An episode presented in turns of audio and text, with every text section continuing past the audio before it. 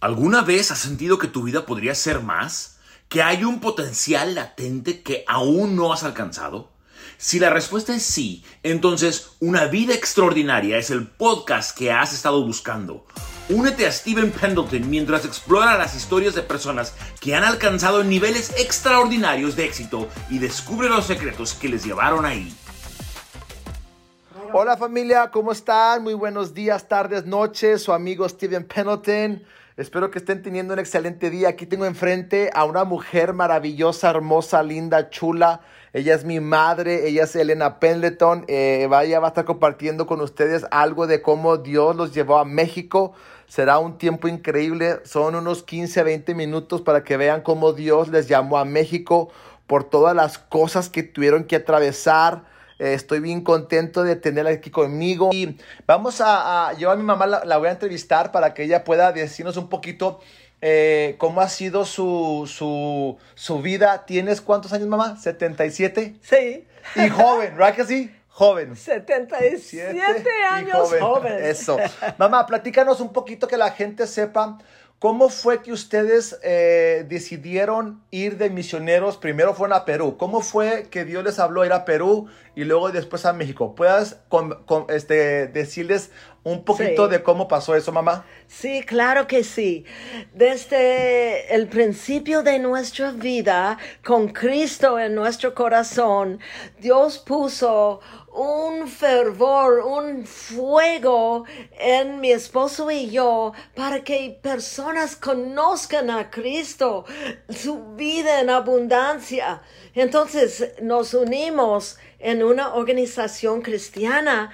Luego, luego, pasando la universidad, pues mi esposo en la química y yo en eh, liderazgo de recreación, en lugar de trabajar y ganar mucho dinero en nuestras eh, áreas, decidimos, vamos a servir al Señor de tiempo completo haciendo lo que nos encanta. Lo que nos encanta es guiar personas a conocer ese maravilloso Dios por medio de Jesús en nuestros corazones. Pero Dios nos llevó después de esos tres años en la organización cristiana a un mayor llamado. Y mi esposo y yo, este, una vez recibimos en nuestra casa misioneros del Perú y ellos estaban eh, diciendo, de tanta necesidad hay en Perú y que ellos estaban ahí por muchos años y viendo Dios obrar maravillosamente. Y en esa misma noche, después que se fueron, mi esposo y yo nos veíamos ojo a ojos. Y él me dijo, ¿estás pensando lo que estoy pensando? Yo dije, sí, yo sí sé que tú estás pensando lo que estoy pensando. Y sabe qué? En esa misma noche decíamos, vamos al Perú de misioneros. Estuvimos ya recibiendo la misma cosa de Dios, ir al campo misionero. Y sí fuimos, sí fuimos. Cuando regresamos a los Estados Unidos, nosotros, este, Estuvimos seis años y después quisimos regresar al Perú. Pero Dios cerró la puerta al Perú porque nuestros amigos ahí dijeron, fíjate que no están dando visas al Perú. Y en una mañana, en una reunión de oración, alguien nos dijo, ¿por qué no vayan a México? hay mucha necesidad en México. Y mi esposo dijo al Señor en su corazón, no, México, no, hay mucho más necesidad en Perú. Pero Dios le habló y dijo, John, ¿estás seguro que hay más necesidad de misioneros en Perú que en México? Y y John dijo, no, no estoy seguro. Y Dios dijo, debes checar. Entonces él eh, fue a la casa, abrió un libro, se llama Opera- Operation World, y ahí tienen todas las estadísticas de cuánta necesidad hay de misioneros en cada país. ¿Y qué crees? Que hay cuatro veces más misioneros por cápita en Perú que en México. Wow. Y cuando John vio esos resultados de las estadísticas, ¡oh! él dijo, wow, entonces sí, sí vamos a ir a México, hay mucha necesidad. Y hicimos nuestros planes y claro que con ocho hijos... ¿Cuánto, un- cuánto, cuánto- diles cuánto, cuántos meses tenía yo cuando llegué a Zacatecas, mamá? ¿Cuántos meses tenía? Mira, fuimos en un viaje que yo estaba embarazada de Esteban para espiar la tierra, para ver dónde vamos a ir. En todo México es un país tan grande y donde Dios nos quiere. Entonces, tomamos todo un mes. Yo embarazada. Esteban pasó por México en mi vientre Órale. primero y Dios nos dio a Zacatecas. Y cuando nosotros planeábamos salir, Esteban nada más tenía tres meses, un bebé pequeñito de brazos. Llegamos a Zacatecas con Esteban de tres meses y luego mis otros siete, eh, Adán, el mayor de 14 años. Una familia de 10. Wow. Ahora, ahora, ahora, eh, por eso yo le digo a la gente que soy gringo de cascarón, mexicano de corazón, porque por fuera soy gringo, pero toda la vida la he vivido en México. Mamá, ahora, ¿cómo- ¿qué les puedes decir a las personas? ¿Cómo fue, eh, un poquito de resumen, cómo fue cuando ustedes llegaron a Zacatecas? Mi papá predicaba en los mercados de abastos, les aventaban eh, jitomates, cebollas, sí. piedras los insultaron, les dijeron que si que dejaban de, de predicar, si no los iban a matar, los iba a echar la policía. Fue tan difícil. ¿Cómo ustedes atravesaron esa etapa de su vida con ocho hijos? Dejaron Estados Unidos por irse en un camión 74. Lo hicieron, lo convirtieron en, una casa móvil. Eh, Estaba bien fea, pero estaba bien chido. Eh, la verdad me acuerdo cuando lo vendieron en el guion que lloré porque tenía tantos recuerdos hermosos en ese camión. Pero Sí. ya le cambiamos el motor tres veces y Sí. bueno, le dimos el- la vuelta al mundo. Pero mamá, ¿cómo fue que ustedes compartiendo el mensaje de Jesús a pesar de tan difícil que vivieron cuando llegaron a Zacatecas? No sabían casi nada de español y unos gringos en México compartiendo el mensaje. ¿Cómo hicieron para atravesar eso, mamá? Sí, pues no es fácil aprender nueva cultura, nuevo idioma, nueva comida, eh, dejar todo atrás y aprender todo nuevo. Pero no solamente es eso difícil, pero fíjate que eh, la gente en Zacatecas este, eh, era dura de corazón porque tenían su este, religión que sus papás y sus antepasados le inculcaron y entonces tu- sufrimos mucha persecución. Me acuerdo la vez que mi esposo recibió una carta que decía, si tú no paras de predicar en el mercado de abastos, te vamos a matar. Wow.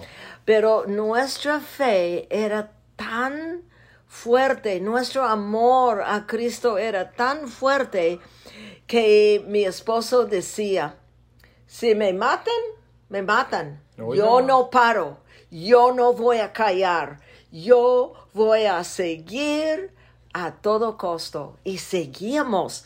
Este, nos pusi- pusimos en el mercado de bastos cada sábado eh, repartiendo folletos a miles de personas, esos folletos chic que tienen dibujos y la gente no les tiraba por pura palabra, palabra, pa- no, muy interesante esos folletos chic y recibieron muchos y ahí empezábamos a ver hambre y sed en ciertas personas.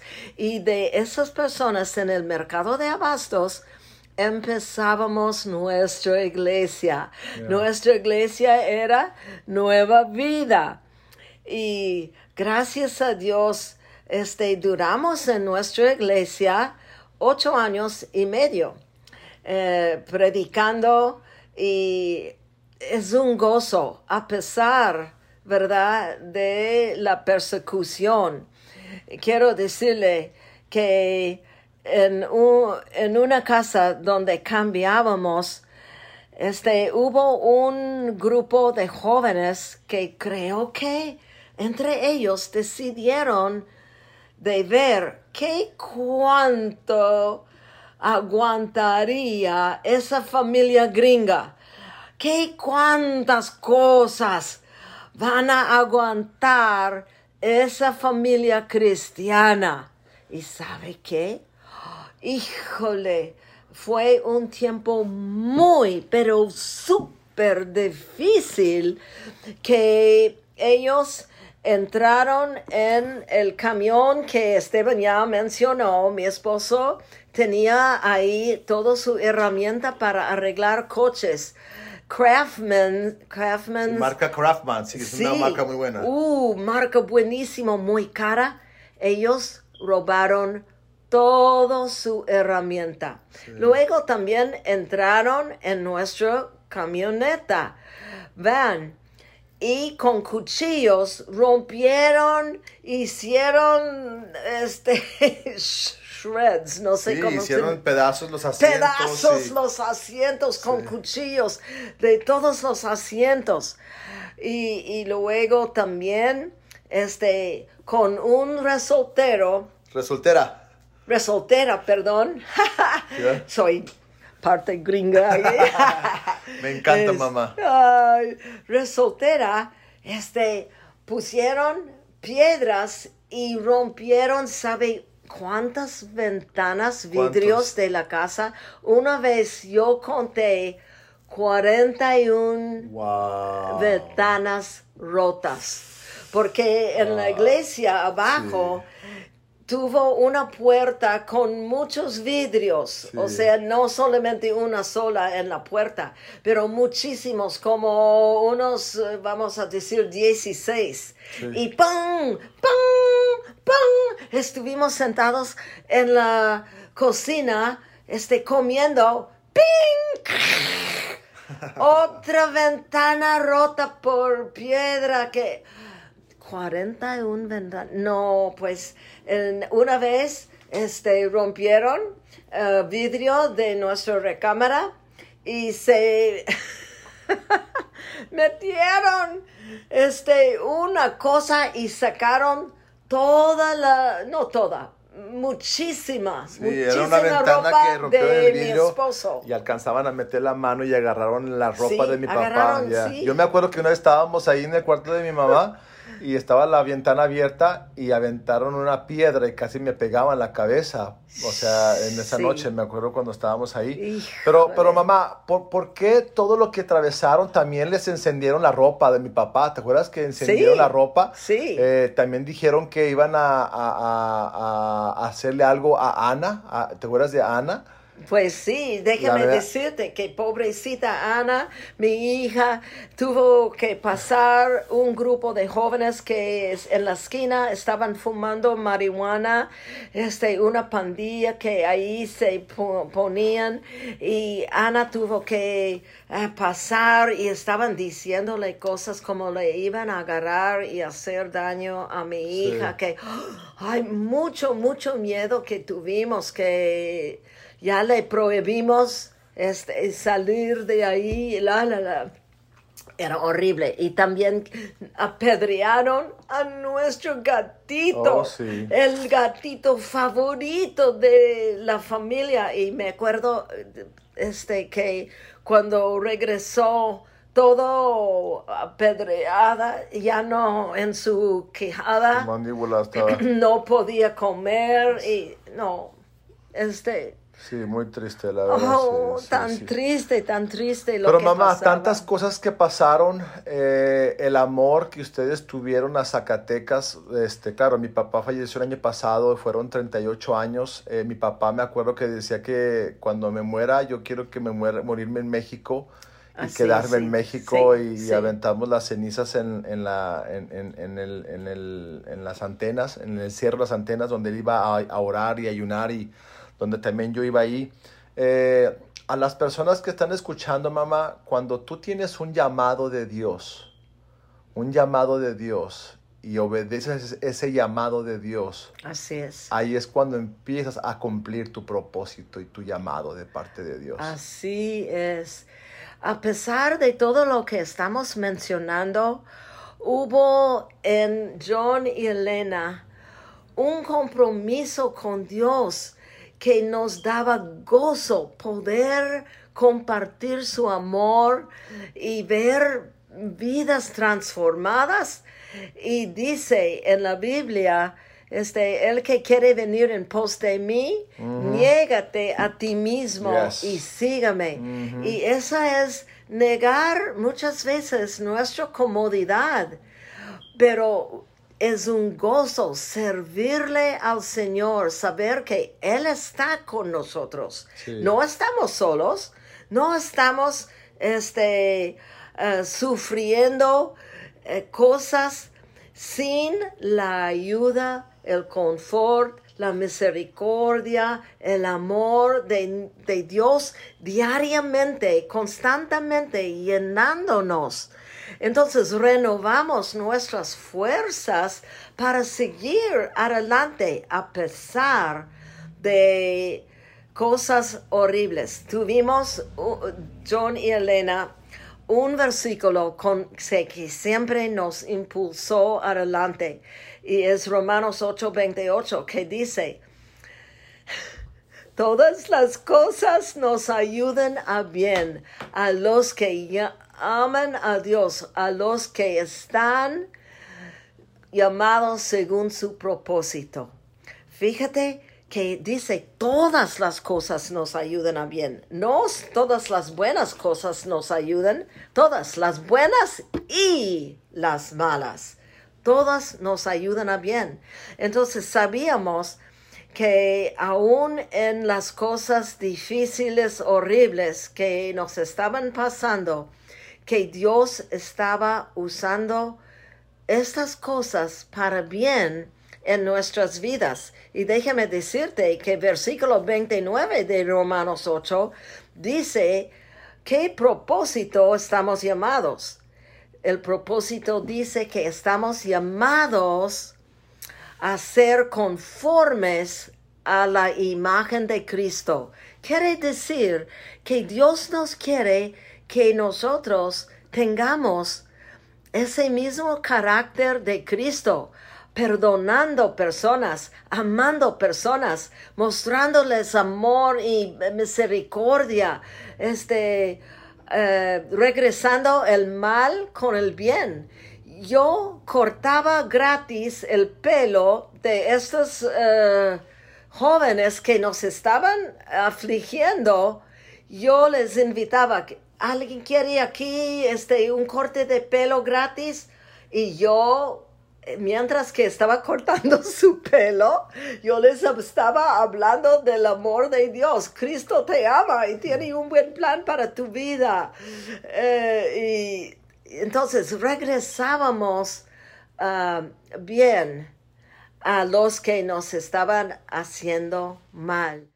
Es un deleite tremendo Sí. de poder eh, compartir ese mensaje de victoria, Yeah. ese mensaje de prosperidad, ese mensaje de perdón, ese mensaje de gozo, de alegría, de paz. de sanidad, de, no sé, este, la vida cristiana es, yo he venido, dice Cristo, para que tengas vida y para que la tengan en abundancia. Y eso es lo que nosotros estamos experimentando y compartimos con todo el mundo tan necesitada. Espero que hayas disfrutado este gran episodio. Si quieres seguir creciendo, aprendiendo, construyendo una vida extraordinaria, únete a nuestra página de Facebook, de YouTube. En cualquier página podrás compartir si esto fue de ayuda para ti, si añadí valor a tu vida. Compártelo con alguien, compártelo, danos cinco estrellas y ayuda a que más personas puedan crecer, aprender y vivir esa vida extraordinaria que nos espera. Hasta la próxima. El Señor te bendiga y te guarde. El Señor te mire con agrado. El Señor te extiende su amor. El Señor te muestre su favor y que te dé paz.